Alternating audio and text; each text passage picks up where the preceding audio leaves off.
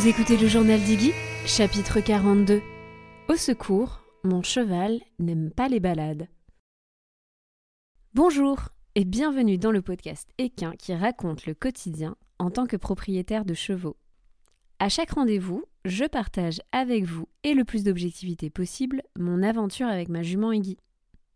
Que vous soyez simple cavalier ou récent propriétaire, vous trouverez dans ce podcast de l'inspiration, de l'introspection, des témoignages, des idées mais aussi des outils pour vous permettre à votre tour de passer à l'action pour construire votre histoire rêvée aux côtés des chevaux. Que ce soit en solo ou avec mes invités, je pose ici tout haut les questions que tout le monde se pose tout bas. Aujourd'hui, on se retrouve pour un nouvel épisode au sujet de la balade. Alors pour la petite histoire, cet épisode, on m'a demandé de le faire il y a déjà plusieurs mois.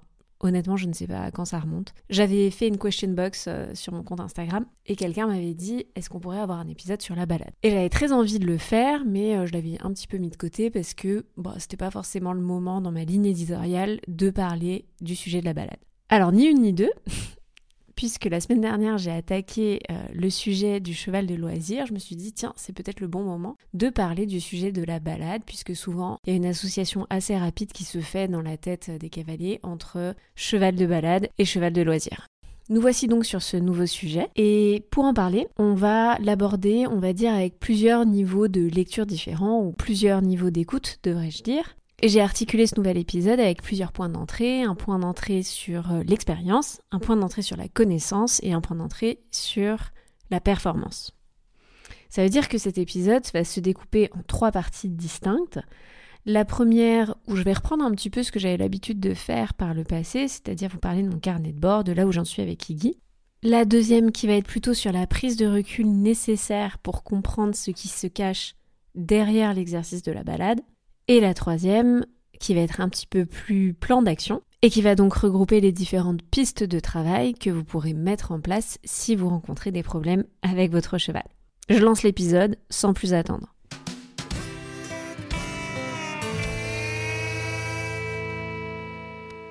Avant de rentrer en détail dans le plan en trois étapes que je vous ai proposé en introduction de ce chapitre, j'ai envie de juste faire un premier petit pas en arrière de dézoomer pour réfléchir à cette problématique de la balade et de l'attente habituelle que nous, on a, les cavaliers, les humains, sur le fait que c'est censé être un acquis. Petit disclaimer avant de commencer également, il y a zéro jugement dans ce qui va suivre. A l'inverse, j'ai plutôt envie de passer en revue avec vous les différentes raisons qui nous poussent, nous les humains, à penser que justement c'est quelque chose d'inné pour le cheval ou quelque chose d'acquis. Si on prend du recul, on va justement se rendre compte que souvent notre première rencontre avec un poney ou un cheval se fait autour d'une balade. Honnêtement, combien d'entre vous ici qui écoutent ce podcast ont eu leur première expérience à cheval lors d'une balade? Je miserais bien à minima sur une sur deux. Bon, c'est vraiment une statistique faite à la volée qui n'a aucun sens, mais entendons-nous. La majorité d'entre nous rencontre son premier poney lors d'une balade un samedi après-midi pendant des vacances ou parce que le centre équestre du coin propose justement des balades lors de la fête du club. Peu importe dans quel contexte était votre première balade à cheval. Ce qui est important, c'est de vous dire que votre premier contact était probablement une balade. Et parce que vous avez accroché, parce que vous vous êtes senti transporté et que vous avez aimé ce moment un petit peu en apesanteur sur le dos d'un poney, vous vous êtes alors lancé à corps perdu dans cette passion pour le cheval. Bien sûr, je sais qu'il y a aussi certains d'entre nous qui ne passeront jamais par cette case balade, qui auront peut-être vécu près des chevaux parce qu'il y avait, j'en sais rien, des prés par exemple à côté de leur maison ou à côté de leur lieu de vacances, et qui auront nourri cette attirance sans même cette étape de la balade. Mais revenons sur ceux pour qui cette première expérience était celle de la balade. Comment est-ce possible, quand on démarre du coup sa première grande relation avec un cheval via ce fait de poser ses fesses dans une selle et de se laisser porter, comment est-ce possible d'imaginer que ceci n'est pas naturel, que ceci est la résultante ou un résultat obtenu après un certain temps passé à apprendre? C'est avec cet œil nouveau, et déjà cet œil aussi bienveillant, que j'ai envie d'attaquer cet épisode, pour vous dire que c'est ok que ce soit une surprise, parce que jusqu'à ce que l'on se retrouve confronté au problème pour la première fois, que ce soit, j'en sais rien, avec un cheval de DP, avec un cheval de club qui a encore moins l'habitude de sortir des infrastructures du centre équestre, ou que ce soit avec notre premier cheval, tant que l'on n'a pas rencontré cette problématique, on a du mal à imaginer qu'elle existe. Ce qui me permet une parfaite transition avec du coup la première partie de cet épisode sur mon carnet de bord avec Iggy, l'aspect plus expérience personnelle que je vais vous partager du coup pour commenter, pour venir enrichir ce que je viens de vous dire. Avant même de parler d'Iggy, il faudrait remonter un tout petit peu dans mon expérience et mon premier contact avec les chevaux. Je fais donc partie de ces cavalières qui ont été mis à dos de poney à deux ans et demi pour une balade. J'ai adoré ça. Littéralement, je ne m'en souviens pas forcément, mais ce dont ma mère me parle, ou les souvenirs qui m'ont été partagés, et que je me suis tout de suite sentie hyper à l'aise, juchée sur cette petite selle, à faire quelques pas en avant sur ce vaillant poney. S'en est donc suivi plusieurs demandes et requêtes de ma part pour refaire des balades à poney à chaque fois que j'en avais l'occasion, jusqu'à ce que ma mère m'inscrive donc en centre équestre à 7 ans. Et donc ensuite, j'ai eu la chance d'être dans un premier centre équestre où il y avait des cours de balade au milieu des cours faits dans la carrière. Dès que j'ai commencé à monter à cheval en club, dès mon galop 1, en fait, régulièrement, comme on avait un parc autour du centre équestre, on sortait en balade. La balade était donc, une fois de plus, naturelle.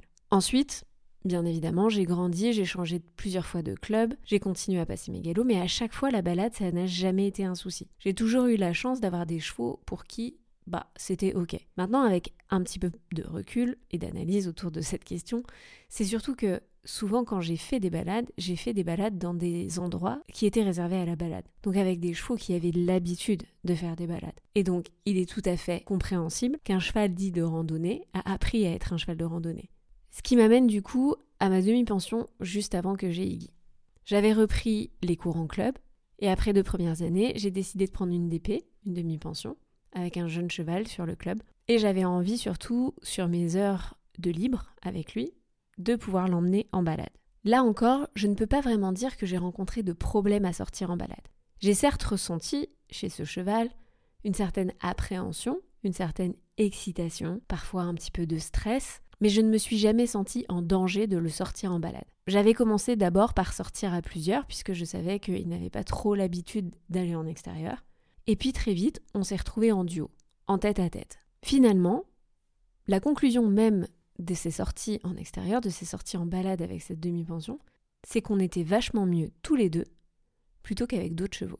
J'avais remarqué que ce petit cheval gris avait la fâcheuse tendance d'absorber les émotions de ses congénères, alors que quand on était juste tous les deux, il avait tendance à se laisser un petit peu porter, à prendre ses décisions et à être beaucoup plus calme. Quand j'ai décidé de prendre ma jument, et du coup de trouver Iggy, je voulais un cheval dit d'extérieur. Ou plutôt, je voulais un cheval pour pouvoir faire une équitation dite d'extérieur. J'en avais marre des simples allers-retours dans la carrière et des heures passées dans les manèges. J'ai toujours aimé la balade. J'ai toujours aimé être dehors, dans la forêt, dans les champs, dans une clairière, au contact de l'air, au contact de l'herbe, bref j'ai toujours préféré monter à cheval en extérieur que dans des infrastructures. Ça ne veut pas dire que je voulais me contenter d'un cheval de balade, ça voulait juste dire que je voulais pouvoir avoir un cheval pour monter plutôt en extérieur et faire du coup d'autres disciplines, d'autres activités liées à l'extérieur. Mais la balade, bien évidemment, devait faire partie intégrante, en tant que telle, de ma relation avec mon futur cheval. Je voulais d'ailleurs construire cette relation autour du fait qu'on était bien tous les deux en extérieur et qu'il y avait aussi ces temps que moi je qualifierais de off où on ne fait que simplement se balader. Je reviendrai un petit peu plus tard sur cette notion du fait que cela demande simplement de se balader. J'ai pas trop envie de vous spoiler trop vite. Mais revenons à comment j'ai fait mon choix et comment je me suis portée sur Iggy. Quand j'ai fait ma visite d'essai, naturellement, comme Iggy n'était pas débourré, une des choses qui m'a été proposée est de sortir en main à pied avec Iggy. J'ai forcément dit oui, puisque je voulais que ce soit une jument qui soit calme en extérieur. J'ai donc fait un petit tour d'une heure avec d'autres cavaliers et on avait tous pied à terre. Tout s'est parfaitement passé.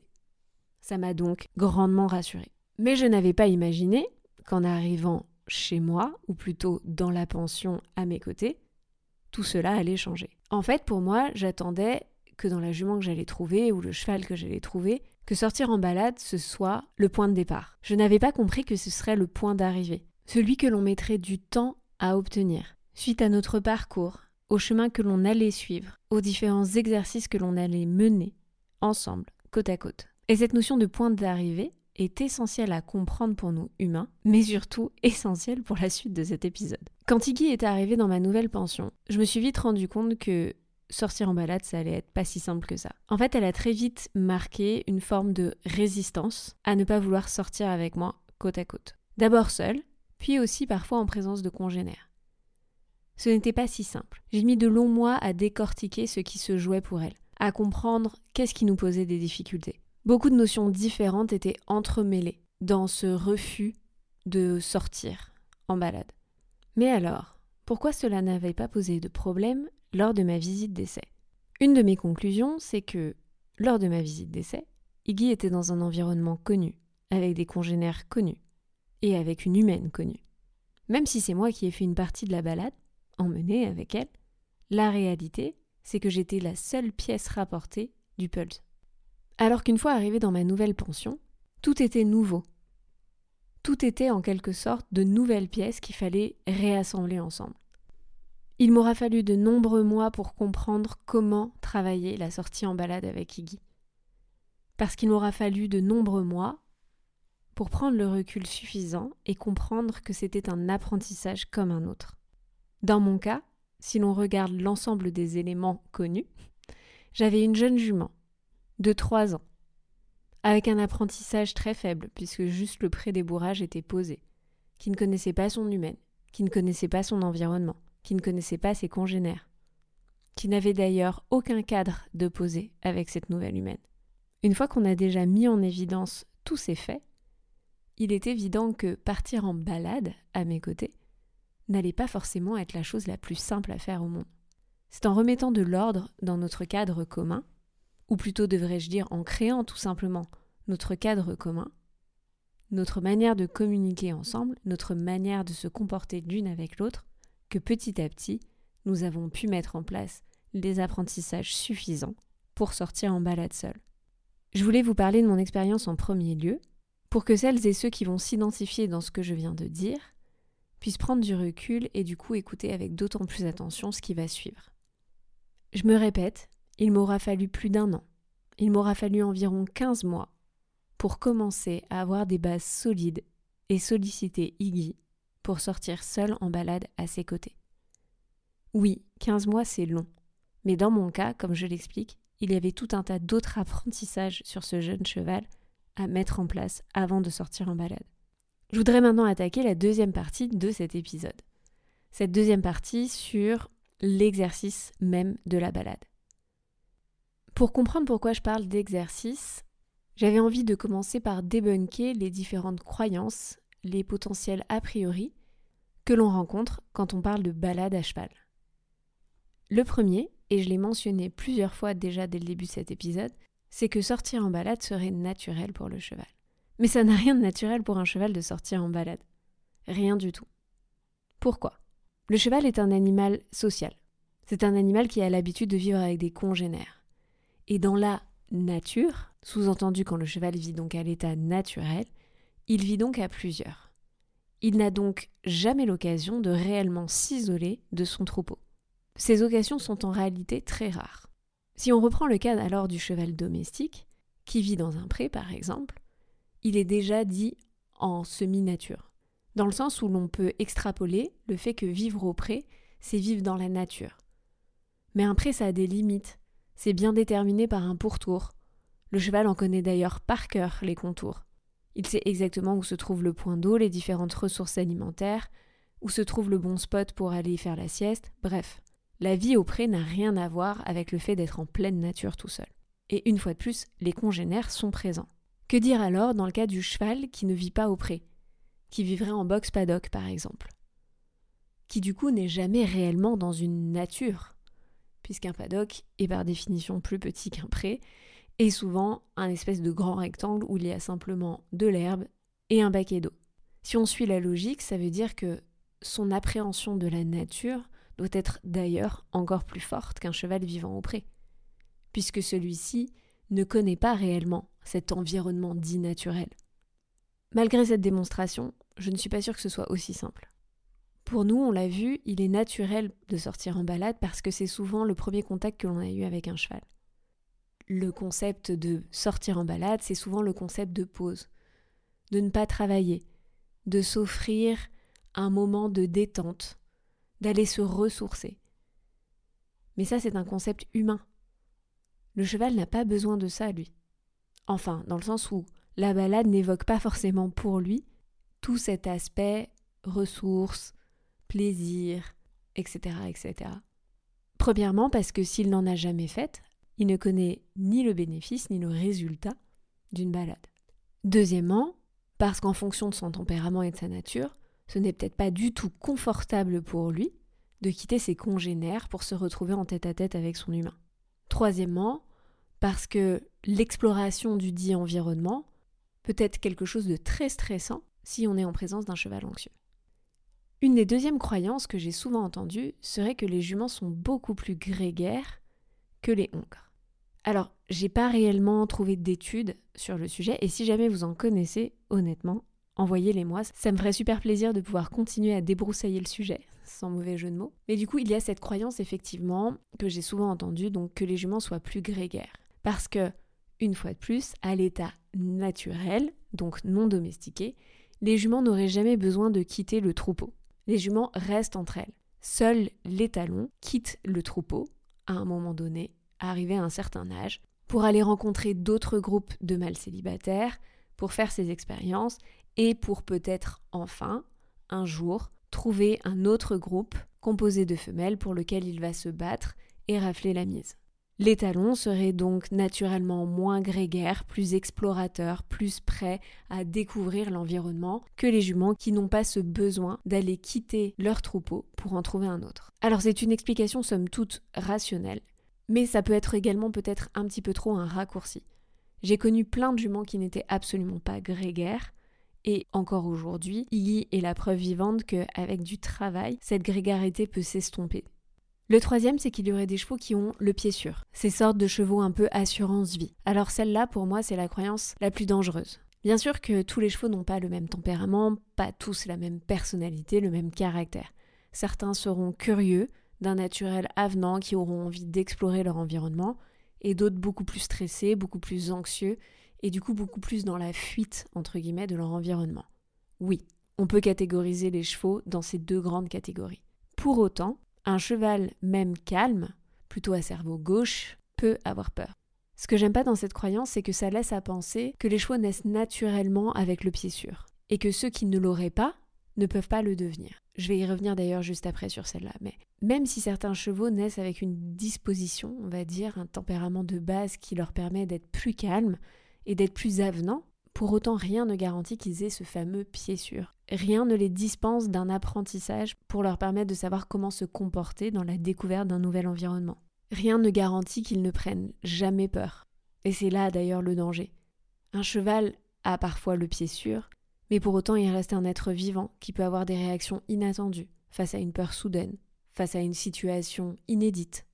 La notion d'assurance vie n'existe pas, je pense que je ferai un épisode dédié entièrement à ce sujet d'ailleurs, mais ce que je veux vous faire comprendre par là, c'est que même si certains chevaux ont un pied plus sûr que d'autres, rien n'enlève parfois tout le travail qui aura été mis derrière. Ce n'est pas forcément inné, et ce n'est pas forcément non plus acquis pour toujours.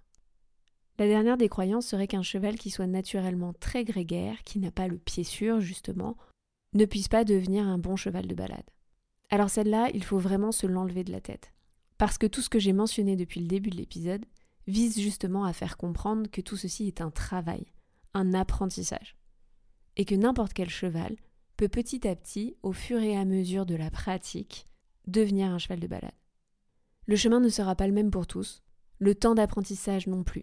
Avec de la patience, avec de l'écoute et avec le bon protocole, je suis convaincue que n'importe quel cheval peut devenir un cheval de balade. Ce qui m'amène maintenant à la troisième partie de cet épisode, troisième et dernière partie sur le plan d'action ou plutôt comment justement apprendre à son cheval à devenir un cheval de balade. Alors au risque de vous décevoir, il n'y a pas une méthode en particulier que j'aimerais vous proposer dans cet épisode. J'ai plutôt envie de vous faire réfléchir aux raisons pour lesquelles il est difficile pour votre cheval de sortir en balade. On l'a vu, certains chevaux sont plus grégaires que d'autres. certains souffrent d'une anxiété dite de séparation de leurs congénères. Pour cela, il faudra aller réfléchir à d'abord mettre du confort dans le fait de simplement quitter leur congénère un instant. Typiquement, si votre cheval exprime déjà beaucoup de gêne dans le fait de simplement quitter le pré, par exemple, pour aller au cœur de l'écurie, au manège, on imagine bien que tant que cette étape-là n'est déjà pas acquise, il sera d'autant plus difficile de sortir en extérieur en tête à tête. Mais tous les chevaux ne souffrent pas d'anxiété de séparation. Certains simplement n'ont pas appris à sortir à vos côtés, n'ont pas appris l'exercice de quitter le groupe dans le calme et de revenir dans le calme. Pour cela, c'est parfois plus difficile de s'en rendre compte parce qu'ils ne vont pas tout de suite manifester leur inconfort, leur piétinement, leur envie de prendre la longe pour retourner en sens inverse. Dans les deux cas, voici les quelques pistes de travail que je vous suggère. La première est de garantir que vous ayez des codes clairs de communication avec votre cheval. Quand je parle de codes clairs de communication, c'est-à-dire que même au cœur de la carrière ou du manège, vous soyez déjà capable d'être à l'unisson avec votre cheval. Un mené étant un mené, un arrêt étant un arrêt. Si vous n'avez déjà pas ces bases acquises dans le calme aux côtés de votre cheval, alors il sera d'autant plus difficile de venir rajouter la notion de nouvel environnement dans la balance. La préparation à la sortie en extérieur commence pour moi dans le pré. Déjà être capable d'isoler son cheval du groupe dans le pré, dans un environnement qu'il connaît, qu'il maîtrise 100%. Puis ensuite, être capable déjà d'aller créer du confort à la sortie du pré. Avoir un cheval qui soit calme et qui soit capable de sortir du pré. Et puis ensuite, avoir du confort dans le fait de pouvoir être en manège ou en carrière dans un autre environnement connu mais différent du pré et d'avoir une connexion dans cet environnement-là. Alors, et si seulement on a ces trois premiers prérequis, on peut commencer à envisager le travail en extérieur. Mais là, une fois de plus, il ne faut pas mettre la charrue avant les bœufs. Le travail en extérieur, ça ne veut pas dire sortir pendant une heure tout seul pour la première fois. C'est d'abord commencer par sortir à plusieurs, pendant des petits temps. Pour cela, là encore, il faut d'abord commencer par sortir avec des congénères qui sont agréables pour votre cheval. Idéalement des congénères de près, puis ensuite des congénères inconnus, puis ensuite vous pouvez rallonger les distances, sans jamais quitter le groupe. Lors de ces sorties avec les congénères, c'est l'occasion idéale pour faire découvrir de nouvelles choses à votre cheval. Je ne l'ai d'ailleurs pas mentionné, mais dans le travail en carrière aussi, il est important de commencer à introduire de nouveaux éléments dans le paysage visuel de votre cheval. Ça vous permettra d'ailleurs de tester son tempérament, de voir s'il est naturellement curieux pour aller découvrir de nouveaux objets, ou alors si ceci est stressant pour lui. En identifiant déjà par exemple en carrière ou dans un manège si la présence d'une chaise le surprend vivement, si la présence d'une bâche au sol lui semble compliquée à traverser. Tout cela seront des indices pour ensuite pouvoir reproduire en extérieur ces mêmes exercices. Aller rencontrer une poubelle, aller rencontrer une boîte aux lettres, aller rencontrer un portail, bref, tout ce qui peut être introduit dans un environnement sécuritaire, comme le manège ou la carrière, sera d'autant plus bénéfique pour reproduire ensuite en extérieur les mêmes apprentissages. Une fois que vous avez acquis le cadre de communication dans un environnement connu, puis le cadre de communication dans un environnement inconnu mais avec présence de congénères, puis le même cadre de communication aux côtés de votre cheval en présence d'objets inconnus, d'abord en carrière, puis là également en extérieur, alors il est possible d'envisager de sortir seul. Mais là encore, il est peut-être un peu téméraire de croire que vous allez pouvoir sortir seul pendant une heure en balade avec votre cheval pour une grande première. Non. Si vous voulez du succès, alors il faut découper votre sortie en plein de petites mini-sorties. Assurez-vous d'avoir déjà du calme et de la communication pendant 5 minutes à 50 mètres du pré, puis pendant 10 minutes à 100 mètres du pré, puis peut-être pendant 15 minutes à 500 mètres du pré, etc., etc. Le secret réside dans le fait de toujours retourner au pré dans un moment où le cheval est calme, dans le moment où le cheval est en situation de réussite, dans le moment où le cheval appréciait l'instant présent. Si votre retour au pré se fait toujours dans le stress parce que votre cheval a montré ses premiers signaux d'impatience, ses premiers signaux d'apaisement, alors ça veut dire que vous êtes retourné au pré un cran trop tard, un temps trop tard. En multipliant ces différentes sources d'apprentissage en simultané, vous multipliez aussi vos chances de progrès et de réussite. Dans mon cas pour Iggy, je n'avais pas les bases, comme je vous le disais. Je n'avais déjà pas un bon mené correct en carrière. J'ai donc commencé par ça. Le fait d'avoir une communication claire avec mon corps et d'être dans le même mouvement qu'elle, à la même allure qu'elle, sans stress, dans le calme, dans un environnement connu. Une fois que j'ai eu ça, j'ai commencé à introduire la découverte de nouveaux objets. D'abord en carrière, puis dans la pension, puis aux alentours de la pension.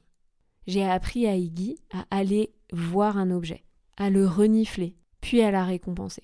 Attention, parfois dans cet exercice, votre cheval peut montrer de grandes réticences. Il faut bien être patient pour lui laisser le temps d'aller voir lui-même, s'il le souhaite, à la distance auquel il le souhaite, l'objet. Ne forcez jamais votre cheval à rentrer en contact avec cet objet.